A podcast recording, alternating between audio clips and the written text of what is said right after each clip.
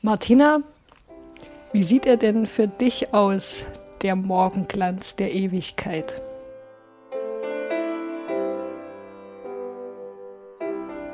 Ich sehe einen Wintermorgen an der Nordsee vor mir.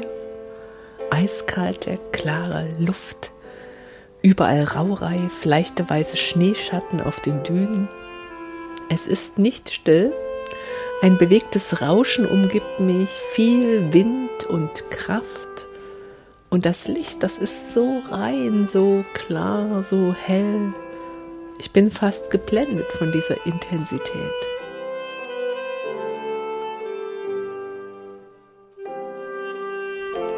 Ich stelle mir die Ewigkeit wie einen frühen Herbsttag vor, also einen Tag im Frühherbst. Es ist nicht mehr alles grün und frisch in der Natur.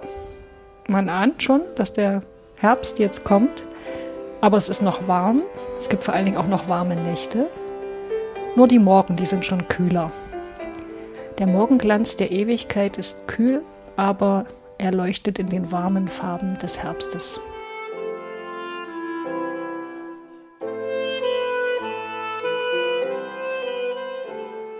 Mit diesen sonderbaren Gedanken begrüßen wir euch zu einer neuen Folge des Wochenlieder-Podcasts.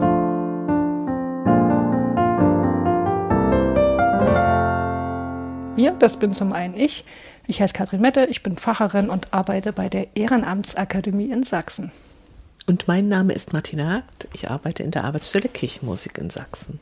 Und wir reden in dieser Folge über das Lied Morgenglanz der Ewigkeit, EG 450 den Text hat Christian Knorr von Rosenroth geschrieben, teilweise orientiert an Martin Opitz. Die Melodie stammt von Johann Rudolf Ahle und es ist das Wochenlied für den letzten Sonntag nach Epiphanias, neben EG 67 Herr Christ, der eigentlich Gottsohn.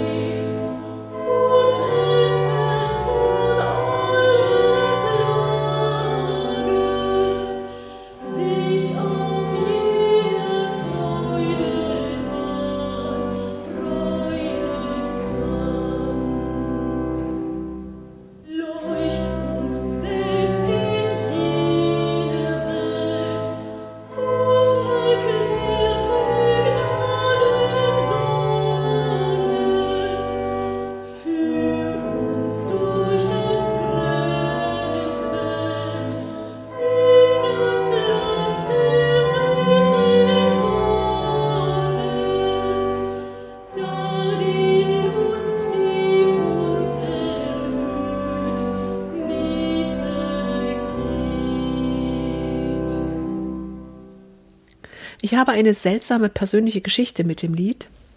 Ich würde sagen, meine Eltern waren immer mal Gottesdienstgänger, also jedenfalls nicht so regelmäßig jeden Sonntag. Und dieses Lied ist mir aber vertraut seit Kindertagen, obwohl wir, wie schon gesagt, nicht regelmäßige Kirchgänger waren. Es muss also öfters in den Gottesdiensten meiner heimatlichen Kleinstadt gesungen worden sein, in denen ich saß.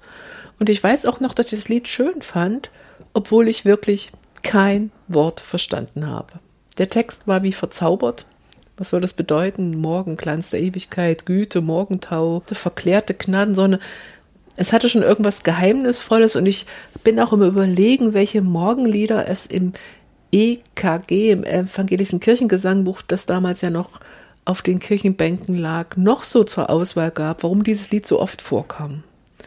Auf jeden Fall weiß ich aber, das habe ich abgespeichert, dass dieses Lied eine ähm, angenehme Atmosphäre verströmte. Ähm, also es schien allen Freude zu machen, um mich rum dieses Lied zu singen. Und ich habe es später beim Orgelspiel lernen auch nicht ungern gespielt und geübt. Meine sehr persönliche Geschichte mit dem Lied beweist mir, wie unterschiedlich wir Zugänge zu Liedern finden. Vielleicht geht eben vieles nicht über das Verstehen, sondern andere Komponenten sind wichtig. Wer singt mit mir? In welche Stimmung bringt uns das? Was hat der Melodiegestus für einen Ausdruck? Welche Antennen rührt er in mir an? Und so werden uns vielleicht auch Lieder vertraut im Kindesalter, die wir erst später wirklich textlich durchdringen und wirklich begreifen. Ich habe das Lied äh, Morgenglanz der Ewigkeit auch schon oft selber ausgewählt für Andachten oder Gottesdienste. Und das zeigt, dass ich mit dem Text ganz gut leben kann. Ne? Es gibt auch Lieder, die ich eigentlich nie aussuche, weil ich den Text so befremdlich finde. Das geht mir bei dem Lied nicht so. Gleichzeitig, ähm, wenn ich mir das so angucke, vor allen Dingen den Text, ich empfinde den als sehr dicht und sehr inhaltsreich. Äh, ich würde fast sagen, man kommt beim Singen gar nicht so richtig mit dem Denken hinterher. Du hast gesagt, du hast kein Wort verstanden. Vielleicht lag das ja nicht nur daran, dass man als Kind sowieso vielleicht noch nicht alles rafft, sondern auch speziell an dem Lied, ja, weil mhm. das so sehr, es ist sehr gedankenreich. Es gibt zwar einerseits viele Bilder und ich glaube, deswegen mögen Menschen auch das Lied, weil die sich in diese Bilder so reinfühlen können. In die Bilder sind aber so theologisch abstrakte Begriffe eingewoben. Hm. Und das finde ich, das macht es dann meiner Vorstellungskraft, die eigentlich so ein bisschen angefixt ist, weil es so schöne Bilder gibt, die macht es dir dann auch wieder schwer. Also du hast ja auch schon gesagt, was soll das bedeuten? Ne? Also was soll das bedeuten, Licht vom unerschaffenen Licht? Was ist der Güte Morgentau? Was soll ich mir unter einer verklärten Gnadensonne vorstellen? Hm. Ja, also das macht es mir auch nicht so einfach, das Lied. Die Melodie, die empfinde ich als, ich sag mal, optimistisch. Das passt gut für ein Morgenlied. Sie ist aber sehr, ja, also ich würde sagen, sie ist irgendwie zerrissen. Sie hat so viele Sprünge. Mm. Also so ganz, ganz wohl fühle ich mich mit der Melodie eigentlich nicht. Mm. Ja, wer waren die Erschaffer unseres Liedes? Christian Knorr von Rosenroth. Ähm, Was Katrin, für ein Name? Das ist ein toller Name, hm? von Rosenrot. Schneeweißchen und Rosenrot. Mit TH. Ja. Erzähl mal was zu Herrn Knorr. Von Rosenrot. Von Rosenrot. er gilt als Polyhistor, als Dichter, Schriftsteller und evangelischer Kirchenlieddichter. Ich wusste gar nicht, was ein Polyhistor ist. Ein anderer Begriff dafür ist Universalgelehrter. Mhm. Knorr von Rosenrot ist ein schlesisches Adelsgeschlecht. Das Geschlecht hat seinen Ausgang genommen bei einem gewissen Laurentius Knorr, der 1535 von Kaiser Maximilian I. Äh, in den Adelsstand erhoben wurde und dann eben mit dem Beinamen von Rosenrot ausgestattet wurde. Unser Christian Knorr von Rosenrot ist im Sommer 1636 geboren worden in Niederschlesien, in, zwar in Altrauten. Heute ist es polnisch Stara Rudna. Ja, wir sind in der Zeit des sogenannten Barock. Und ich merke immer wieder, dass ich von der Zeit wenig Ahnung habe und dass einem auch irgendwie so viel Sonderbares entgegentritt. Das wird uns auch gleich noch beim Christian Knorr von Rosenroth begegnen. Der hat zuerst mal die Lateinschule zu Fraustadt besucht, dann später auch eine Schule in Stettin. Er war Student in Frankfurt an der Oder und in Leipzig und er hat Theologie, Jura, Geschichte, Philosophie, klassische und moderne Sprachen Ganz studiert. schön viel. Ja, Universalgelehrter halt. Ne? Hm. 1660 hat er sein Studium abgeschlossen mit einer Dissertation zur antiken Numismatik, also zur Münzkunde. Mhm. Und nach dem Studium hat er ja weiter privat studiert und ist rumgereist in die Niederlande, nach Frankreich, nach England. Er kam in Kontakt mit äh, so besonderen religiösen Gruppen und Denkrichtungen, zum Beispiel mit den Mennoniten, mit den Theosophen. Er hat sich auch sehr für die Kabbalah interessiert. Das ist so eine von Haus aus mystisch angelegte Denkströmung und Frömmigkeitspraxis innerhalb des Judentums. Aber die hat auch, ich sag mal so, seit dem 15. Jahrhundert äh, Anhänger außerhalb des Judentums gefunden. Dementsprechend hat er auch 1677 sein Hauptwerk veröffentlicht, der Christian Knorr von Rosenroth. Und das hieß Kabbalah Denudata. Übersetzt heißt das offenbarte Überlieferung. Und in diesem Hauptwerk hat er eben Texte der jüdischen Mystik ins Lateinische übersetzt. Er wurde 1668 Hof- und Kanzleirat beim Herzog von Pfalz-Sulzbach. Und in dieses Jahr fielen zwei weitere bedeutende Ereignisse. Kaiser Leopold I., also das war der Kaiser des Heiligen Römischen Reiches Deutsche Nation, hat ihn in den Freiherrenstand erhoben und er hat geheiratet, und zwar die Susanna Baumgarten von Hohenstein.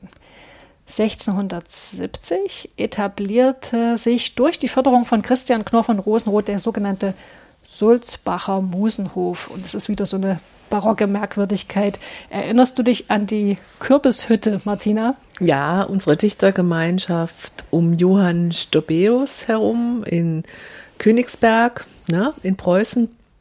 Ja, was war der Sulzbacher Musenhof? Erstmal Sulzbach, also ein Ort in der Oberpfalz. Ein Musenhof ist einfach ein Hof eines Herrschers, der vor allem viel, aus vielen Künsten besteht, Künstlern besteht, deren Werke der Herrscher natürlich nutzt, um sich zu präsentieren und sich bekannt zu machen. Und Christian August war wohl ein sehr ähm, fortschrittlicher, toleranter Herrscher, Fürst, Pfalzgraf und erster Herzog von Pfalz-Sulzbach. Er erlaubte 1666 sogar die Ansiedlung von Juden in seinem, seinem Herzogtum.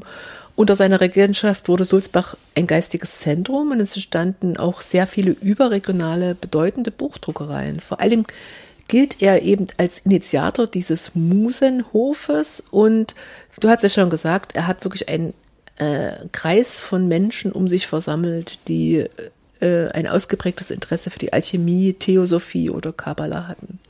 Und unser Herr Knorr von Rosenroth stand im Mittelpunkt dieses Treibens. Wie du ja schon erwähnt hast, hatte er über die mittelalterliche jüdische Mystik geforscht und er wurde also an den Hof in Sulzbach gerufen. Mhm. Da schließt sich jetzt wieder an. 1687 wurde er sogar Kanzleidirektor und er ist dann 1689 mit 52 Jahren gestorben. Ja, jetzt lass uns über den Liedtext reden, Katrin. Ja, der Christian Knorr von Rosenroth, der wurde für sein Lied angeregt von einem Gedicht aus der Feder von Martin Opitz. Martin Opitz haben wir schon mehrmals erwähnt in diesem Podcast. Das war ein bedeutender Poet und Poetologe. Also er hat einerseits gedichtet, aber er hat auch über die Dichtkunst nachgedacht und da eine einflussreiche Theorie aufgestellt, wie die hochdeutsche Dichtkunst aussehen soll. Also ich habe das Gedicht von Opitz, das die Vorlage gebildet hat für das Lied hier und ich war erstaunt, wie deutlich unser Lied mit dem Gedicht verwandt ist. Das hatte ich gar nicht so erwartet.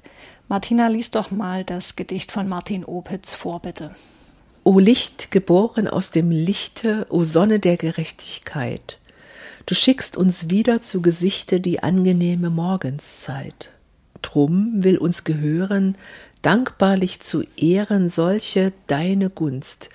Gib auch unseren Sinnen, dass sie sehen können deine Liebe Brunst.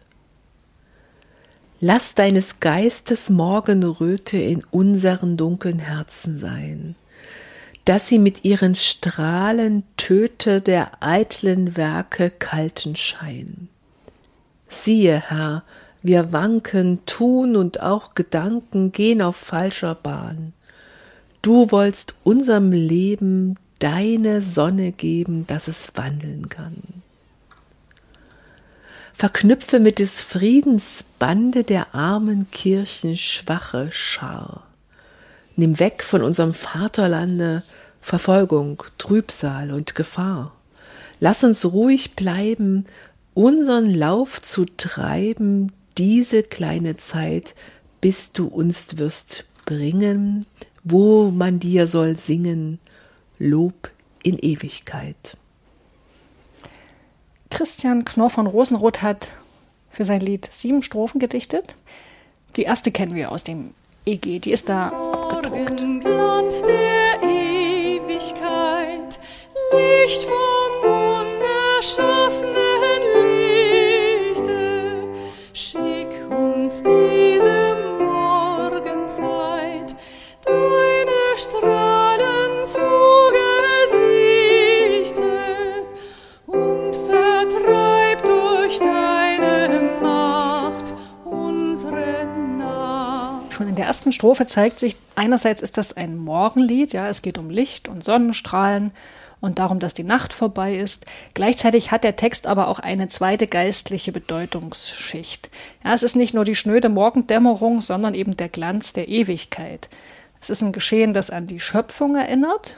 Also ganz zu Beginn sagt Gott ja, es werde Licht ins Chaos hinein und da lichtet sich das Chaos und auch die Formulierung äh, in unserem Lied und vertreib durch deine Macht unsere Nacht, ne, zeigt an, dass das Wort Nacht hier stellvertretend steht, noch für was anderes, also für Angst, Traurigkeit, vor allem für Sünde. Die zweite Strophe kennen wir evangelischen Christen der Gegenwart nicht, die ist nämlich nicht abgedruckt, aber es lohnt sich, die mal anzugucken. Sie ist äh, interessant bis drollig aus heutiger Sicht und bestätigt auch, dass es diese zweite Ebene Bedeutungsschicht in dem, in dem Lied gibt. Die bewölkte Finsternis müsse deinem Glanz entfliegen, die durch Adams Apfelbiss uns die kleine Welt bestiegen, dass wir Herr durch deinen Schein selig sein. Adams Apfelbiss Ja, finde ich schon ziemlich witzig. niedlich. Ja. Aber auch da ist klar, ne, wir sind beim Thema Sündenfall. Ja. So wurde ja die Sache mit Adam und der verbotenen Frucht, in die er hineingebissen hat, jahrhundertelang gedeutet. Und diese Interpretation, ja, die liegt hier auch bei Knorr von Rosenroth zugrunde. Deiner Güte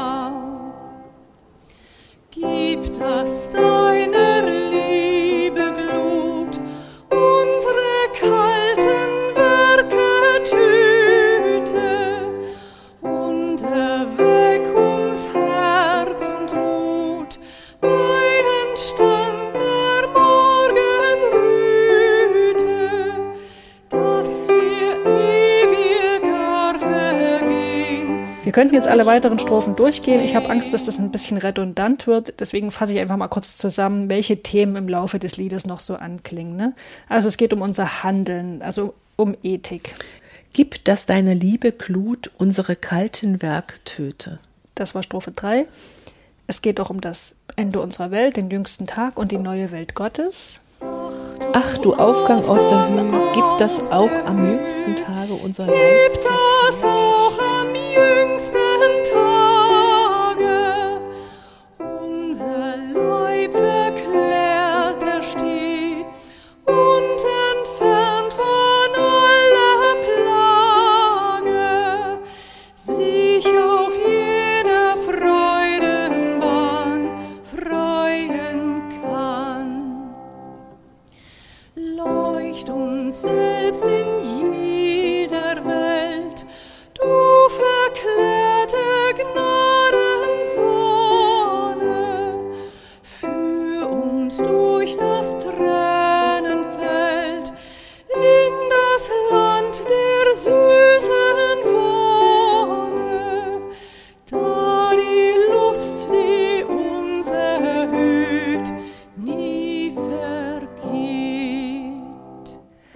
Von Rosenroth heißt es übrigens im Original unser Leichnam auferstehe.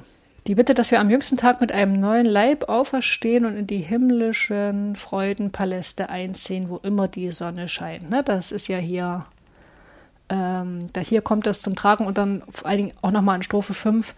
Leucht uns selbst in jener Welt, du verklärte Gnadensonne, führ uns durch das Tränenfeld in das Land der süßen Wonne, da die Lust, die uns erhöht, nie vergeht.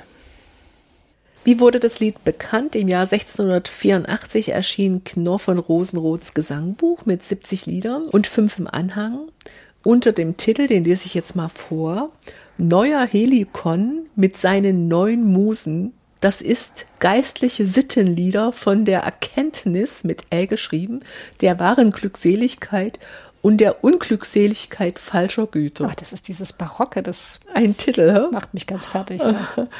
Ähm, die Lieder in diesem Gesangbuch ähm, entstanden laut eigenem Bekunden Knorrs so nebenbei und waren eigentlich von ihm zunächst für private Morgenfeiern vorgesehen, aber Knorrs Frau hat die Lieder gesammelt und später zu einem Freund in Druck gegeben. Und der Nürnberger Druck der Ausgabe wurde schon wenig später, also 1694 und 1699 nachgedruckt. Also ich glaube, das Buch fand guten Absatz. Ja. Der Erstdruck des Liedes von 1684 enthält eine arienartige Melodie. Knorr war übrigens ja auch selber kompositorisch unterwegs, aber es wird vermutet, dass die dort abgedruckte Melodie von einem Nürnberger Musiker stammt. Sie konnte sich nicht durchsetzen und Knorr verweist auch an anderer Stelle äh, zu diesem Text auf die Melodie von Liebster Jesu, wir sind hier. Äh, das ist aber für mich nicht recht passend, denn äh, das, das geht nicht auf von den Silben her. Die heute vorliegende Melodie ist etwas ganz Neues und hat sich wohl aus der Arie Seelchen, was ist schöneres wohl von Johann Rudolf Ahle entwickelt. Und man führt äh, das darauf zurück, da der Anfang dieser Arie, also das charakteristische Kopfmotiv, identisch ist mit unserer Liedmelodie.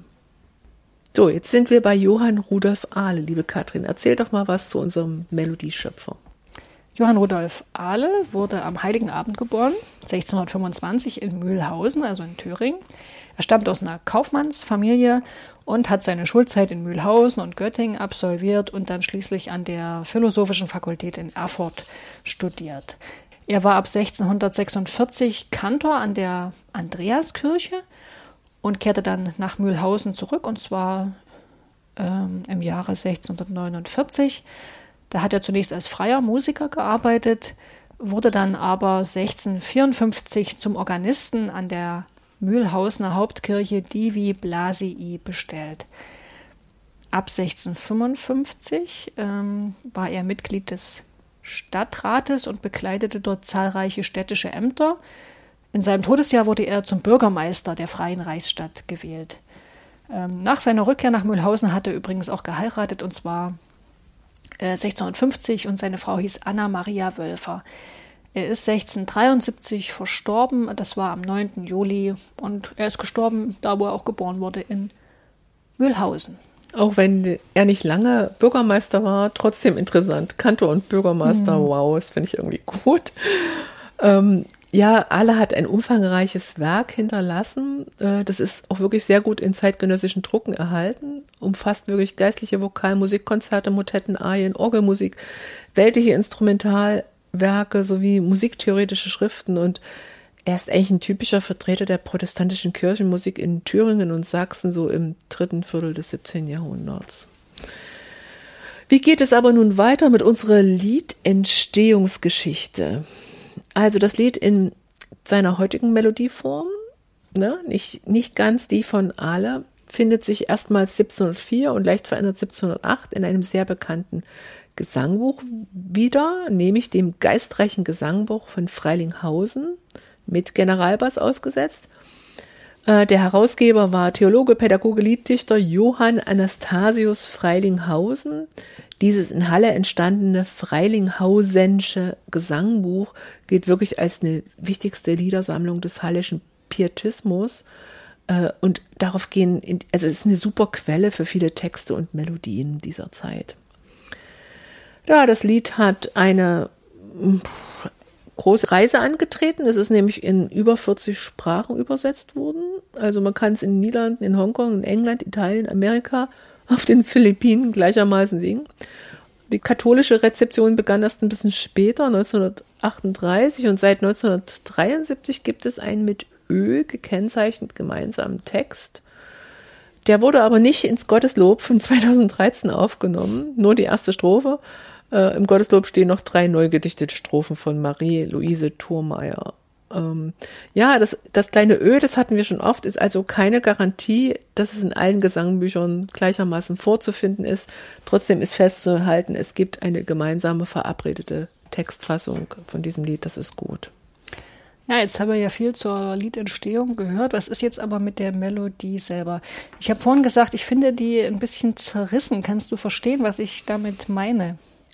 Naja, zerrissen. Sprunghaft. Ja, sprunghaft, okay, das kann ich verstehen. Die beginnt ja auch gleich mit drei Sprüngen und zwar mit drei Sprüngen aus dem Dreigangsmotiv von C-Dur. In dieser Ton entsteht ja auch das Lied. Das ist C, das ist E, das ist G, na, na, na, na, na. Das ist so, würdest du mit der Gitarre, würdest du diese Strophe dazu, äh, diese, diese Akkorde dazu spielen, ne? C-Dur. Und äh, da hüpft das eben drum. Es beginnt mit der Terz, mit dem mittelsten Ton, steigt dann nach unten zum Grundton und dann zum höchsten, zum, zur, zur Quinte auf. Und das hüpft richtig. Ist auch nicht besonders originell, würde ich jetzt sagen, so ein bisschen. Vielleicht meinst du das auch ein bisschen. Ja, nicht virtuos, ne? Ja, genau. Und, und die Melodie steigt dann eigentlich immer weiter auf bis zum höchsten Ton. Das hat ja das Wort Licht. Und ähm, nach dem ersten Atemzeichen und nach diesem Anlauf, äh, dann nehmen wir irgendwie so den Schwung ähm, von oben und schweben dann nochmal so wie so ein kleiner Adler in einer kleinen Kurve in den Lüften und finden uns irgendwie wieder auf dem Ton G auf der Quinte. Wir gehen nicht ganz zurück zum Grundton, Kleiner sondern wir Adler, schweben. Kleiner Ja. Adler in einer kleinen Kurve ist wieder mal ganz bezaubernd, Martina. Und wie heißt der? Yakari. Okay, weiter. Ja. Und dann kommt eine Wiederholung, da, da wird das nochmal, dasselbe nochmal gemacht. Also das ist eigentlich auch immer eine Vertiefung, eine Wiederholung, da geht es so richtig in die Gehirnmarken ein. Und dann gibt es noch zwei punktierte Stellen, vielleicht bei Ewigkeit oder Lehichte, die es ein bisschen lockern und beleben, auch mal ein paar Bindestellen, also zwei Töne und nur eine Silbe. Aber das ist alles nicht schwer, das geht mit einer Leichtigkeit von den Lippen und ich glaube, das macht so ein bisschen diese gute Stimmung und Atmosphäre auf, die ich auch als Kind zu diesem Lied abgespeichert habe. Also so eine freudige Zuversicht, die einen überkommt, wenn man diese hüpfende Melodie singt. Aber ich gebe auch zu, sie ist jetzt nicht ganz besonders.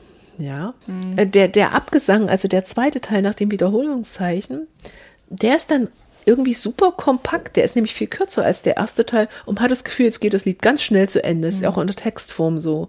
Er hat weniger Töne, er ist auch beruhigter und gerader und wir landen mit zwei Mini-Schlenkern wieder auf dem Grundton. Also eigentlich für den ersten Aufschlag, für mich, für den ersten Blick wirkt das irgendwie ein bisschen unausgewogen. Dieser rhythmische, längere Anfang und dann dieser kürzere zweite Teil.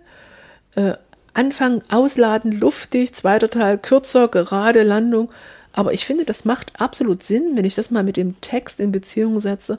In dem ersten Teil, da wird vom göttlichen Morgenglanz gesprochen und da, da, da hüpft das so durch die Lüfte. Und in dem zweiten kurzen Teil wird von der menschlichen Nacht erzählt. Eigentlich finde ich das von daher stimmig. Nun ist es ja das Lied für den letzten Sonntag nach Epiphanias. Ja, und ähm, es passt zum Proprium, aber ich habe eine ganz wilde andere Idee. Kathrin, was hältst du davon, wenn man das Lied am Ewigkeitssonntag singt? Ist noch lange hin, aber kann ich mir vorstellen, vor allem die Strophen 1, 4 und 5 passen da sehr gut. Morgenlied am Ewigkeitssonntag. Nun ist der Ewigkeitssonntag ein sehr gesetzter Gottesdienst. Da passt vielleicht so eine bildreiche, barocke Ausdrucksweise, Sprache auch hin. Aber da finde ich mich gleich wieder in der Frage, kann man das heute noch singen? Ist denn das überhaupt zu verstehen? Na, ich finde, bei diesem Lied funktioniert das schon noch, ne? weil diese Bildwelt rund um die Themen Morgen, Licht und Aufwachen, die sind doch irgendwie sehr ähm, allgemein und, und zugänglich. Ne? Also ich vermute, dass viele Leute beim Singen in diesen Bildern schwelgen können, ohne jetzt groß drüber nachzudenken müssen, was ganz genau gemeint ist. Es gibt tolle Chorsätze, Kompositionen zu dem Lied, Choralkantaten, Orgelwerke. Also es ist reichlich kirchenmusikalisch verarbeitet. Martina und ich nehmen jetzt unsere Kopfhörer ab und wir versuchen jetzt mal die Morgendämmerung von Edward Krieg zu pfeifen. Und damit verabschieden wir uns aus dieser Folge des Wochenlieder-Podcasts. Tschüss.